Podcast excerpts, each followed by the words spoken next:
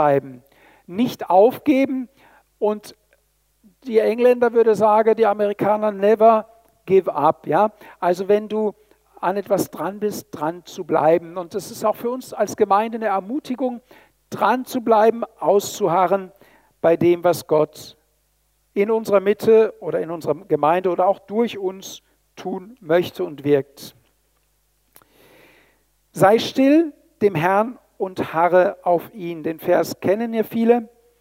Und in Psalm 69, Vers 4 heißt es, ich bin müde von meinem Rufen, entzündet ist meine Kehle, meine Augen vergehen vom Harren auf den Herrn. Soweit waren wir gekommen letzten Sonntag, also auch dieses, dieser prophetische Psalm auf Jesus hin, der mit seiner letzten Kraft noch zu Gott gerufen hat am Kreuz und auf ihn gehofft hat. Und wir wissen ja, dass sein Hoffen, sein Harren, sein Warten auf Gottes Eingreifen belohnt wurde. Jesus ist ja nicht am Kreuz geblieben, sonst würden wir hier heute Morgen gar nicht sitzen, sondern Jesus ist auferstanden. Das ist ja der Grund, warum wir glauben. Das ist der Grund, warum wir ihn anbeten, weil wir ja auch glauben, dass er uns hört. Sonst würden wir ja nur an die Decke singen. Aber wir wissen, dass Jesus, und das ist das Verrückte, ne? wir wissen, dass Jesus uns heute Morgen zuhört und auch zuschaut. Und das sollte Freude in euer Gesicht zaubern, sollte euch begeistern, dass der Schöpfer des Himmels und der Erde uns gerade jetzt hier zuschaut und zuhört. Ist das gut? Kann man da begeistert sein? Ich glaube schon. Weil du das Wort vom Herrn auf mich bewahrt hast. Und zwar hat diese Gemeinde gegen alle Umstände an Gott festgehalten. Vielleicht sind auch deine Umstände nicht gerade rosig und es gibt vielleicht auch nicht unbedingt den Grund, jetzt zu glauben oder am Glauben festzuhalten. Manchmal würde man ja auch ins Zweifeln kommen. Aber das Wort Gottes hier macht uns Mut gegen die Umstände, auch gegen die Unmöglichkeiten, auf Gott zu harren, ihm zu vertrauen, mit ihm zu rechnen. Schaut mal, wir haben eine Finanzkrise erlebt, wir haben aktuell, wenn man so will, eine Klimakrise, wir haben eine Pandemie. Alles Dinge, wo die Menschen vielleicht sagen möchten, ja, wo ist Gott? Gibt es ihn überhaupt? Und das ist ja oft, was die Leute argumentieren. Ja, wenn es denn Gott gibt, warum lässt Gott das dann zu? Wenn er wirklich so mächtig ist, warum macht, schnippst er nicht mit dem Finger und die Pandemie ist weg? Weißt du warum? Soll ich dir sagen? Ich weiß es auch nicht. Ich weiß es auch nicht, aber das ändert nichts daran, dass ich an Gott glaube, dass ich ihm vertraue. Ich weiß zum Beispiel, dass die Bibel vorhersagt in Matthäus 24, dass diese Dinge alle kommen werden. Also, wenn Gott sagt, es werden Seuchen kommen, es werden Kriege kommen und sie kommen, dann bin ich nicht überrascht, sondern dann weiß ich, das ist alles in Gottes Plan, auch wenn es in meinem Verstand sich entzieht, dass das auch Gottes Plan sein kann oder soll. Das verstehen wir ja mit unserem menschlichen Verstand nicht. Das müssen wir ja auch zugeben. Aber ich bleibe dran, ich glaube an Gott. Und ich glaube nicht an Gott einfach so aus der Luft gegriffen, sondern ich glaube an ihn, weil ich ihn persönlich erfahren habe, weil ich eine lebendige Beziehung zu Jesus habe und die halte ich auch lebendig. Und die Umstände wollen uns unsere Beziehung zu Gott madig machen, unseren Glauben madig machen. Und da gilt es wirklich zu glauben, was wir glauben, nämlich zu sagen, nein, mein Glaube, mein Vertrauen in, Gott ist stärker und größer und ich will auch Gott mehr vertrauen und ihm mehr zutrauen, als es die Umstände tun. Also diese Gemeinde in Philadelphia, sie stand wie ein Fels in der Brandung. Sie hat sich festgehalten an dem, was sie von Gott bekommen hat und Jesus lobt sie auch dafür. Und diese Gemeinde, davon bin ich überzeugt, hielt sich an die Worte Davids. Es war ja zu der Zeit des Neuen Testaments noch nicht geschrieben, das wurde ja erst geschrieben. Und sie hatten das Alte Testament. Und ich glaube, dass es in den ersten Gemeinden so war, dass sie, ich weiß nicht, wer kennt Tom und Jerry noch von euch?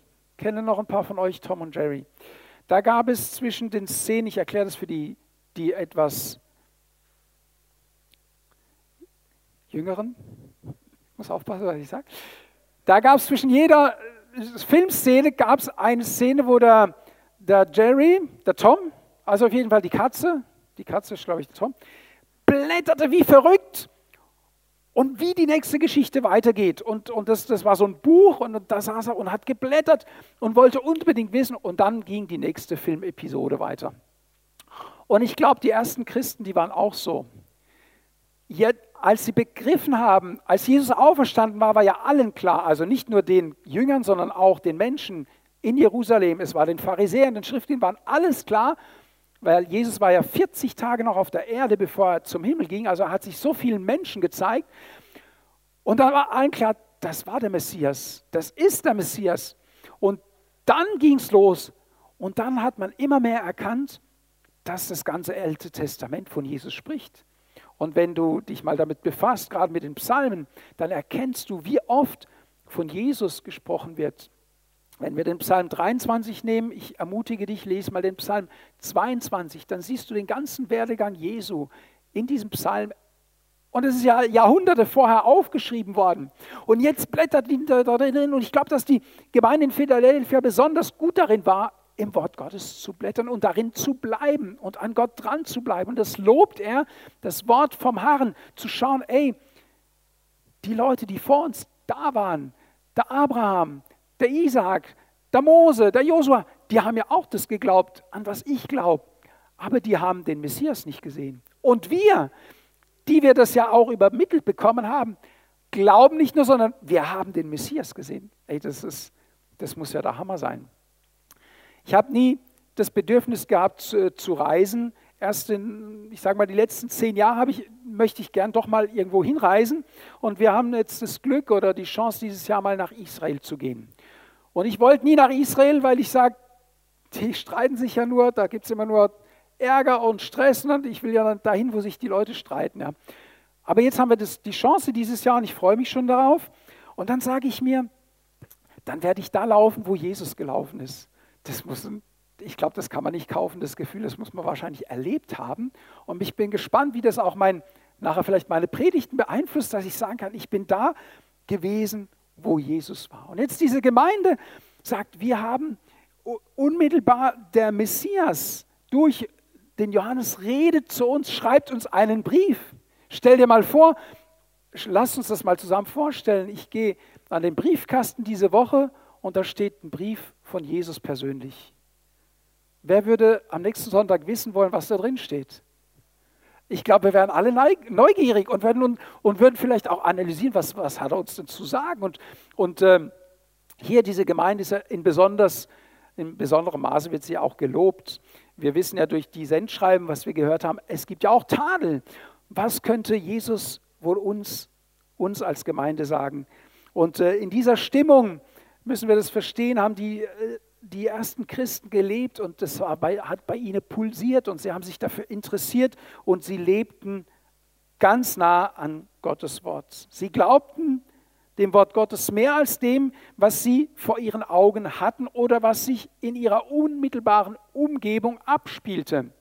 Es war ja in Kleinasien, waren diese Gemeinden angesiedelt und sie standen ja auch stark unter Druck durch fremde Kulturen, fremde Religionen und jetzt auf einmal äh, Christen, die eben keine geschnitzten Götter hatten, keine Altäre hatten, sondern einfach nur gesagt haben, wir glauben an den Gott des Himmels. Und alle anderen konnten vorweisen, aber wir haben unseren Gott so und so und wir haben unseren Gott so und so. Und das macht ja auch in der Gesellschaft, du, du bist anders. Hast du schon mal festgestellt, dass du anders bist? Dass dich Menschen anders wahrnehmen. Die Bibel sagt, seid nicht gleichförmig dieser Welt. Wir machen einen Unterschied und manchmal kommen wir uns komisch vor, aber manchmal kommen wir auch den Menschen komisch vor. Und das ist normal, weil die Natur Gottes ist eine Natur, die, die dem, der menschlichen Natur entgegengesetzt ist. Die menschliche Natur ist sündhaft und sie ist getrennt von Gott.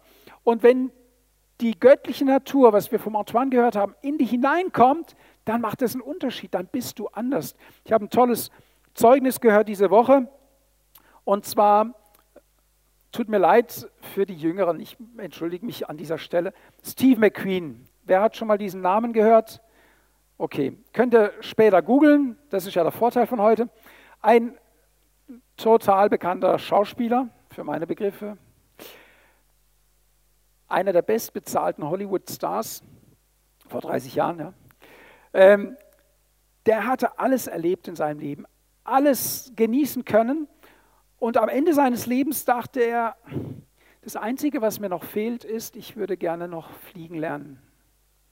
Und dann hat er sich so rumgehört, ob er jemand, ob jemand jemanden kennt, der ihm das Fliegen beibringen kann, hat jemand gefunden. Und dann hat er bei dem Flugunterricht genommen und dann sagt der Steve McQueen zu ihm, ähm, du bist irgendwie anders. Du bist irgendwie nicht so wie die anderen. Und dann hat er gesagt, ja, ich kann dir sagen, woran das liegt. Ich habe mein Leben Jesus gegeben. Ich gehöre Jesus und ich folge Jesus nach. Gut, okay. Und ähm, dann hat derjenige den Steve McQueen mit in seine Gemeinde genommen, mit in den Gottesdienst genommen. Und eines Tages hatte der Steve McQueen mit dem Pastor, mit dem Pfarrer dort ein Gespräch und dann fragt ihn der Pfarrer, sind Sie sich Ihres Heils gewiss? Haben Sie Heilsgewissheit? Wissen Sie, dass wenn Sie sterben, dass Sie dann gerettet sind? Dann sagt der Steve McQueen, ja, Sie machen doch immer Aufrufe in Ihrem Gottesdienst, ob sich jemand sein Leben Jesus geben will. Und das habe ich mal im Gottesdienst gemacht und seither bin ich gerettet. Wow, da war, da war natürlich der Pastor ganz baff und hat sich gefreut. Und kurze Zeit später ist Steve McQueen erkrankt an einer unheilbaren Krankheit. Er war auch in fortgeschrittenem Alter. Und er lag auf seinem Sterbebett und hatte die Bibel aufgeschlagen. Und er starb und sein Finger war auf dem Vers Johannes 3, Vers 16 gelegt. Wisst ihr, was da steht?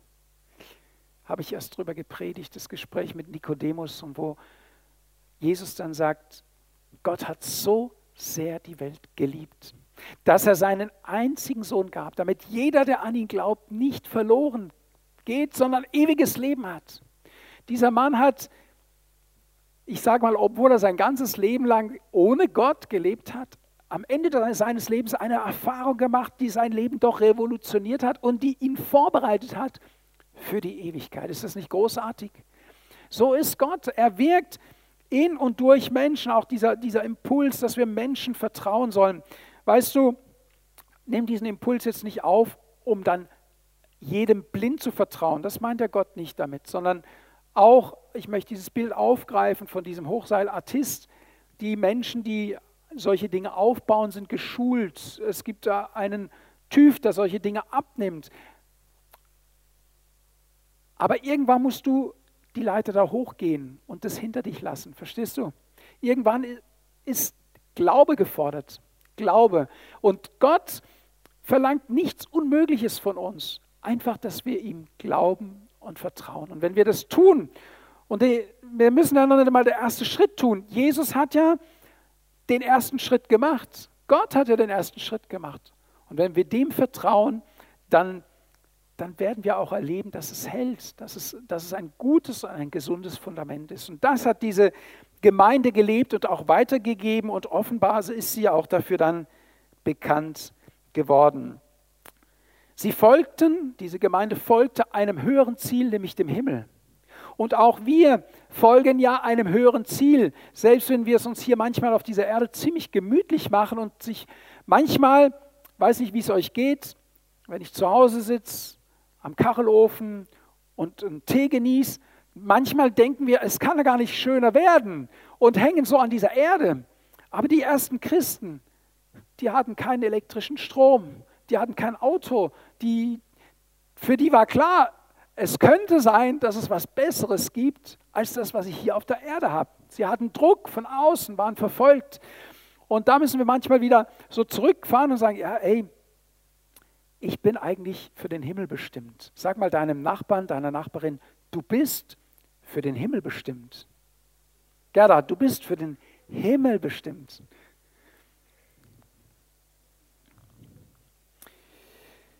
Diese Gemeinde in Philadelphia, sie folgte dem, der den Schlüssel Davids hat. Das lesen wir ja ein paar Verse drüber. Der aufschließt und niemand kann die Tür wieder verriegeln.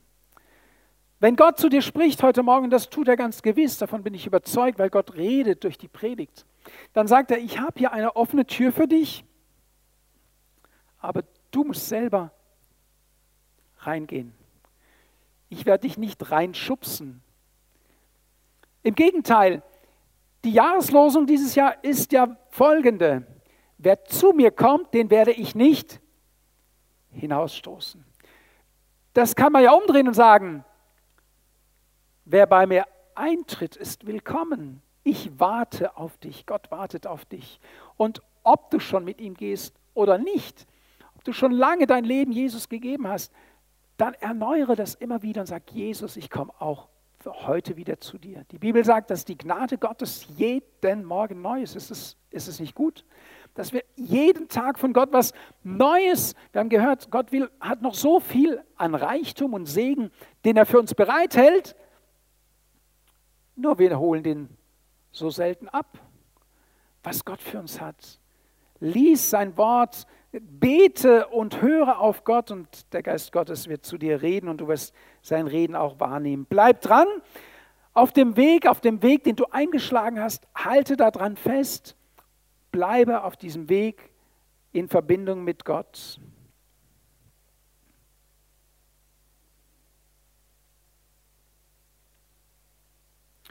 Und dann sagt ja auch Jesus etwas zu. Er sagt, ich werde deine Gegner dahin bringen, dass sie sich vor dir beugen werden. Und da haben wir auch eine Parallele zu David. Der König David, er vertraute darauf, dass Gott sich um seine Feinde kümmert. Er verschwendete keine Zeit damit, keine Energie, ich sage mal, den Feind zu bekämpfen. Natürlich hat er mit seiner Armee äh, gekämpft, aber mental wusste er, ich ziehe aus zum Siegen. Ich gehe in den Kampf nicht, um dann geduckt nach Hause zu gehen, sondern das Leben eines Christen, das Leben mit Gott ist ein Leben unter dem Vorzeichen des Sieges, nämlich des Sieges des Kreuzes Jesu. Jesus, er hing ja am Kreuz und einer bewertete, der hat verloren und der andere sagt, nee, nee, der hat nicht verloren, der hängt da eigentlich für uns und hat sich ihm anvertraut, obwohl es nicht gut aussah. Und der andere hat ihn verspottet und gesagt, na, wenn du Gottes Sohn bist, dann steig doch herab und hol uns auch gleich mit darunter. Dieses äh, auf Jesus vertrauen und damit rechnen, dass Gott in deiner Situation Hilfe schaffen kann, Abhilfe schaffen kann, Rettung schaffen kann. Ich habe das so oft erlebt, wenn ich mich Gott anvertraue, dass er sich um meine Sorgen, um meine, manchmal um Kleinigkeiten, Manchmal schmunzeln wir ja, wenn, wenn einer sagt, ich war in der Stadt und ich habe gebetet, dass ich einen Parkplatz kriege. Und manche wird sagen, na wegen sowas muss man jetzt den lieben Gott nicht, äh, der hat ja mit dem Klima genug zu tun, ja. So, aber Gott kümmert sich auch um die kleinen Dinge und wir dürfen mit unseren kleinen Nöten zu ihm kommen und wir dürfen aber auch mit unseren großen Nöten zu ihm kommen. Gott ist ein liebender Vater, der sich um uns kümmern will und er redet und antwortet auch liebevoll oder schreibt liebevoll zu dieser Gemeinde. Wir haben aus den Psalmen gehört, dass am Schluss die Übeltäter ausgerottet werden, aber die, die auf Gott vertrauen, ewig Bestand haben. Der Feind, der versucht durch Säbelrasseln, wisst ihr, uns Angst zu machen, durch äh, Lautes, durch äh, Schrilles. Und wenn wir aber an Gottes Mund dran sind, mit unserem Ohr, dann, dann wissen wir ja, was Gott redet. Dann wissen wir ja, was von ihm kommt und dann beunruhigt uns das nicht. Ich bin früher immer wieder auf Situationen hineingefallen, wo ich gemerkt habe, und die mich dann so vereinnahmt haben mit meinem Kopf, bis ich gemerkt habe, ich bin jetzt einem falschen, einem schlechten Gedanken auf den Leim gegangen. Und je mehr man das übt oder kennt, je sicherer wird man da drin. Und auf einmal merkt man, halte mal, da versucht mich jemand zu verunsichern, aber das ist gar nicht Gott und man kann es abgeben, sagen, Gott, du siehst jetzt, da macht mir gerade jemand oder etwas Angst, aber ich baue auf dich und ich höre deiner Stimme zu und ich wehre diese andere Stimme ab. Und da hat Gott uns Autorität gegeben, im Namen Jesus zu sagen, wenn ich so einen schlechten Gedanken habe, sage ich, im Namen Jesus, ich weise diesen Gedanken ab. Ich werfe ihn weg, ich will ihn nicht haben. Und es funktioniert. Und dann denke ich an was Schönes oder singe ein Lobpreislied und dann verschwindet es und dann wird wieder das geprägt, was von Gott kommt. Lass dich also nicht auf Nebenschauplätze locken. Jesus sagt in diesem Sendschreiben zweimal, siehe, siehe. Also wie wenn Jesus sagt, Blick nach oben, lass dich nicht ablenken, schau auf mich und lass dich von mir leiten. Einmal sagt er, siehe, ich habe eine geöffnete Tür vor dir. Und einmal sagt er, siehe, ich übergebe dir aus der Synagoge des Satans solche, die sich Juden nennen und keine sind. Also du bekommst, wenn du siehe, wenn du auf Gottes Wort hörst, bekommst du die Perspektive Gottes. Gott möchte dir eine Perspektive geben, wie er die Dinge sieht. Und glaub mir, das ist Welten von dem, wie wir die Dinge sehen. Aber Gott möchte uns hochheben auf seine Position und sagen, hey, schau doch mit mir darauf. Jesus, wenn er sagt, wenn ihr zu diesem Berg sprechen würdet, werft dich ins Meer, würde es geschehen. Ja klar, der Berg ist so groß manchmal, wir, wir sehen vor, wie sagt man, vor lauter Bäume den Wald nicht. Manchmal erscheinen uns Dinge so riesig, aber das liegt am Blickwinkel, den wir haben. Lasst uns unseren Blick von Jesus weiten, seinen Blick bekommen für die Dinge und die Perspektive Gottes einnehmen. Und das ist das, was hier auch in Offenbarung der Gemeinde zugesagt wird. Weil ihr das Wort vom Herrn auf mich bewahrt habt, werde auch ich euch bewahren vor der Stunde der Versuchung, die über den ganzen Erdkreis kommen wird. Ich möchte uns Mut machen. Jesus sagt hier, in, sag mal indirekt, er sagt, kümmere du dich um meine Sachen, pflege deine Beziehung zu mir und ich werde mich um deine Angelegenheit kümmern. Das ist total entspannt, wenn du weißt, hey, je mehr Zeit ich mit Gott verbringe, eigentlich ist es wirklich so, je mehr kümmert er sich eigentlich um meine Sachen. Und du, bist, du, du gehst ganz anders auch in den Tag oder in, auf Situationen zu. Dazu möchte ich euch ermutigen. Ich möchte gern mit uns beten und äh, ich glaube, wir werden einfach an diesem Punkt nächsten Sonntag nochmal weitermachen. Ähm, lasst uns aufstehen zum Gebet. Ich möchte beten, dass dieses Wort in euch bleibt, dass ihr, dass ihr, diese, dass ihr spürt einfach, wie, wie sich Gott auch um euch sorgt und um euch kümmert.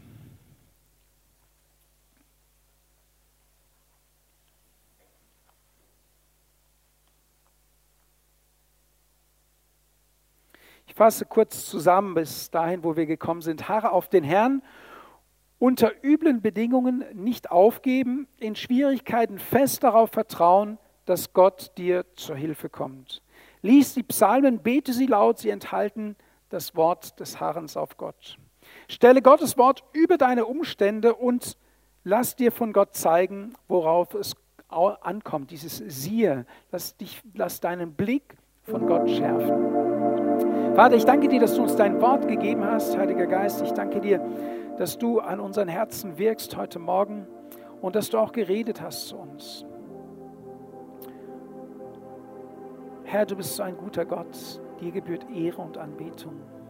Ich möchte den Menschen Gelegenheit geben, die, die sagen, ich möchte, dass mein Blick geweitet wird. Ich möchte, dass meine Augen den richtigen Blick haben. Ich möchte Gottes Perspektive in meinem Leben erkennen. Ich brauche da Hilfe, dass mir jemand hilft, dass Gott mir zur Hilfe kommt. Dann möchte ich dich einladen. Wenn du das willst, kannst du deine Hand heben. Ich möchte für dich beten. Wenn du sagst, ich möchte mehr Gottes Blick sehen als, als den meinen, der mich vielleicht mal entmutigt oder andere, die mich entmutigen. Ja, danke für eure Hände. Ich bete für euch. Vater, ich danke dir, dass du diese Hände siehst und du siehst, dass es der Wunsch ist, mit deinen Augen zu sehen. Und durch deinen Geist ist es möglich, Herr, dass wir deine Perspektive bekommen. Und ich bete, Herr, wirke du gerade in dieser Woche ganz besonders, dass meine Geschwister erleben, dass du in ihrer Situation, in ihrem Leben einen Perspektivwechsel schenkst und dass, dass sie aufgebaut werden in ihrem Glauben, dass sie gestärkt werden in ihrem Glauben. Das bete ich, Vater, in dem Namen Jesus. Ich möchte für die beten, die sagen, ich habe noch keine Beziehung zu Jesus, ich habe ich hab keine Heilsgewissheit, ich weiß nicht, bin ich gerettet, bin ich nicht gerettet. Ich möchte mein Leben Jesus geben. Wir nennen das wie eine Bekehrung. Ich gebe mein Leben Jesus damit er anfängt in meinem Leben zu wirken. Und ich möchte mich ihm anvertrauen. Ich möchte den Schritt auf diese Leiter gehen und glauben, dass Gott ja mit mir etwas tun möchte. Wenn du sagst, ich möchte mein Leben Jesus geben, ob du hier bist oder einem Livestream, dann kannst du deine Hand heben. Ich möchte gerne für dich beten und mit dir ein Gebet sprechen, das dir hilft, zu Gott zu kommen und äh, dein Leben ihm zu geben. Wenn du das möchtest, kannst du die Hand heben. Ich werde für dich beten.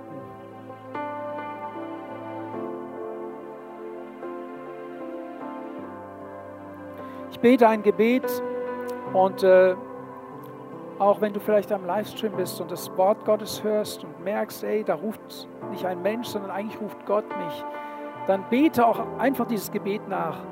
Lieber Herr Jesus, ich komme jetzt zu dir. Ja, vielleicht wie der, der neben dir am Kreuz hing und erkenne, dass ich dich brauche. Ich will, wie dieser Schächer am Kreuz sagen, Herr, gedenke meiner, wenn du in dein Reich kommst. Jesus, höre mein Gebet. Vergib mir bitte meine Schuld und nimm mich bei dir auf. Ich will dir gehören, Herr Jesus.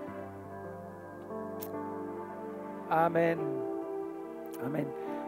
So einfach geht das, ein Kind Gottes zu werden. So einfach geht es, Heilsgewissheit zu empfangen. Und ich möchte jeden ermutigen, der Jesus noch nicht in seinem Herzen hat, noch keine Beziehung zu Gott hat, dieses Gebet zu sprechen und zu vertrauen. Und Gott wird Antwort geben auf dieses Gebet. Sei wachsam Hör zu, manchmal begegnet uns dann nach einem solchen Gebet ein Mensch, manchmal lesen wir etwas, manchmal hören wir was und Gott versucht dann auch Kontakt zu uns aufzunehmen. Aber weil unser geistlicher Mensch noch etwas schwach ist, müssen wir sensibel sein und Gott will jedem Menschen begegnen.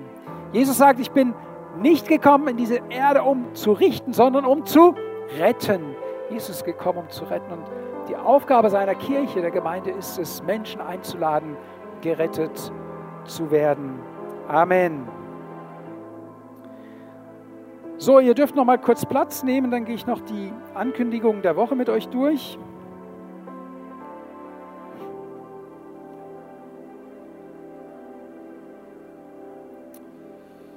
Wir haben am Mittwoch um 19.30 Uhr unsere Living Rooms.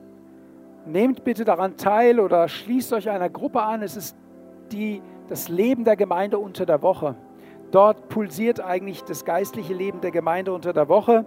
Und äh, wir haben eine Gruppe in Kehl, eine Gruppe in Bodersbayer. Ihr seid herzlich willkommen dabei zu sein. Dann haben wir am äh, Donnerstag, erinnere ich nochmal, 14.30 Uhr in der Evangelischen Kirche in Eckartsweier und äh, um 13 Uhr in der Evangelischen Kirche in Eckartsweier und um 14.30 Uhr im Friedwald in Ichenheim. Denkt bitte an die Ursula. Am Freitag um 19 Uhr haben wir das äh, Bibellesen mit der Nancy Panke. Da freuen wir uns auch drauf, auf diese Möglichkeit. Am Samstag finden die Roll Ranger Stammtreff findet statt um 10 Uhr. Und am Sonntag sehen wir uns wieder zur Folge 3 von Philadelphia. Ich freue mich auf euch. Dann am Ausgang am Büchertisch findet ihr noch die Abrisskalender, die übrig geblieben sind. Ich bitte euch, nehmt sie mit, bringt sie als Geschenk mit, verschenkt sie. Auf jeden Fall lasst sie bitte nicht liegen, sondern nutzt die Gelegenheit, damit auch das Evangelium von Jesus Christus weiterzugeben. Ich wünsche euch einen gesegneten Sonntag bis nächste Woche. Der Herr sei mit euch.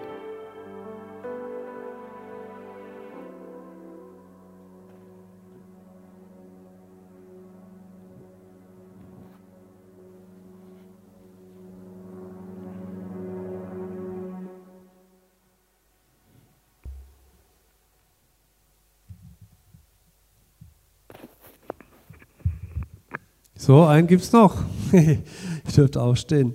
Lass uns dann auch voll Freude klatschen, sofern möglich. Ähm